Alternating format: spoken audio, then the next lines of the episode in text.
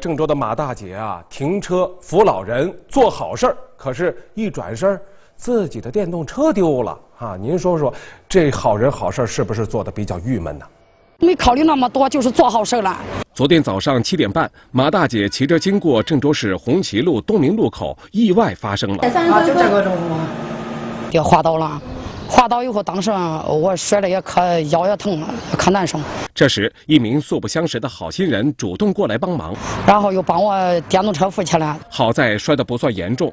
就在马大姐站在路边休息时，意外接连发生。哎，就这个，就这三三辆车连着，这三辆车连着一块倒了。这不，这个这个年纪大了，这都是那个摔掉胳膊这个看到骑车的大叔摔断了胳膊，热心的马大姐可没闲着。我掉了，掉了以后，就是我给打了幺幺幺零幺二零，然后还有那个他家的电话。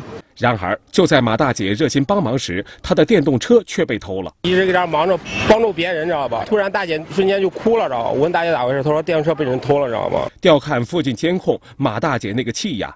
原来早上八点十八分，一名穿黄色 T 恤的男子骑自行车经过，就这个人，这个人骑走的时候就是他。此时的马大姐正把所有心思都放在帮助他人身上，忽略了未上锁的电动车。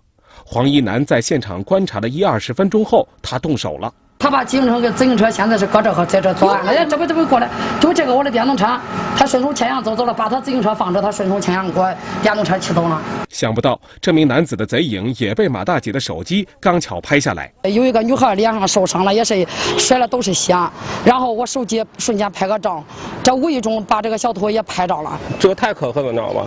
趁人之危的时候，趁别人在帮助别人的时候，把她的电动车给偷跑了。短发、黄 T 恤，胸前有黑白相间的图案，没错，就是他。